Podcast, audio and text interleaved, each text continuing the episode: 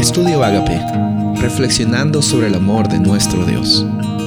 El título de hoy es Un cielo nuevo y una tierra nueva. Isaías 65, 17. Presten atención, estoy por crear un cielo nuevo y una tierra nueva. No volverán a mencionarse las cosas pasadas, ni se traerán a la memoria. En Isaías y en Apocalipsis, en bastantes libros en realidad de la Biblia, encontramos la realidad de un Dios que está siempre dispuesto a transformar la vida de los seres humanos, darles propósito, el propósito que ellos siempre tuvieron, y también mostrarles que va a haber un futuro, una nueva experiencia que va a ser totalmente diferente a la que estamos viviendo hoy día.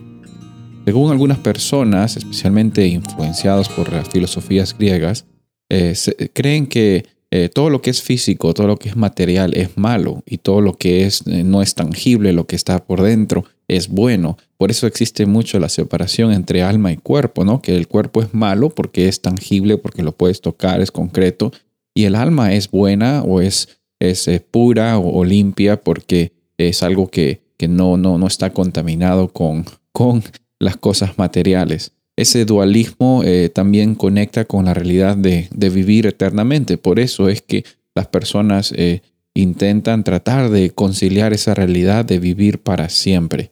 Eh, pero en la Biblia encontramos que incluso en Génesis, Dios crea la tierra, Dios crea el jardín del Edén, Dios crea este planeta, un planeta concreto, con, con seres vivientes, con personas que no tienen partes, sino que son personas que eh, como un todo eh, llevan la imagen de Dios. No, no es que nuestra, nuestro ser interior nuestro, o nuestra vida espiritual solamente es la imagen de Dios, no, todo nuestro ser es la imagen de Dios.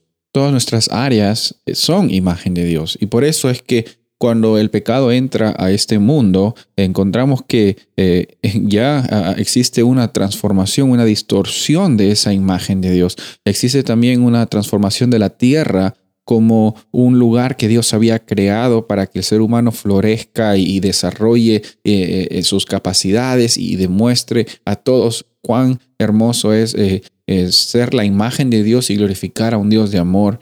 Y, encontramos que por eso es que el plan de salvación se ejecuta. Se ejecuta para que se vuelve a recrear, se vuelva a recrear ese propósito original por el cual tú y yo hemos sido creados. Y en este proceso que nos encontramos, obviamente, eh, sabemos que en un futuro va a haber una recreación y va a ser tan hermosa como la creación. Dios no va a dejarte a ti abandonado, no te va a dejar a ti abandonada. Él está preparando un cielo nuevo y una tierra nueva para todos los que creen en el nombre de Jesús. Soy el pastor Rubén Casabona y deseo que tengas un día bendecido.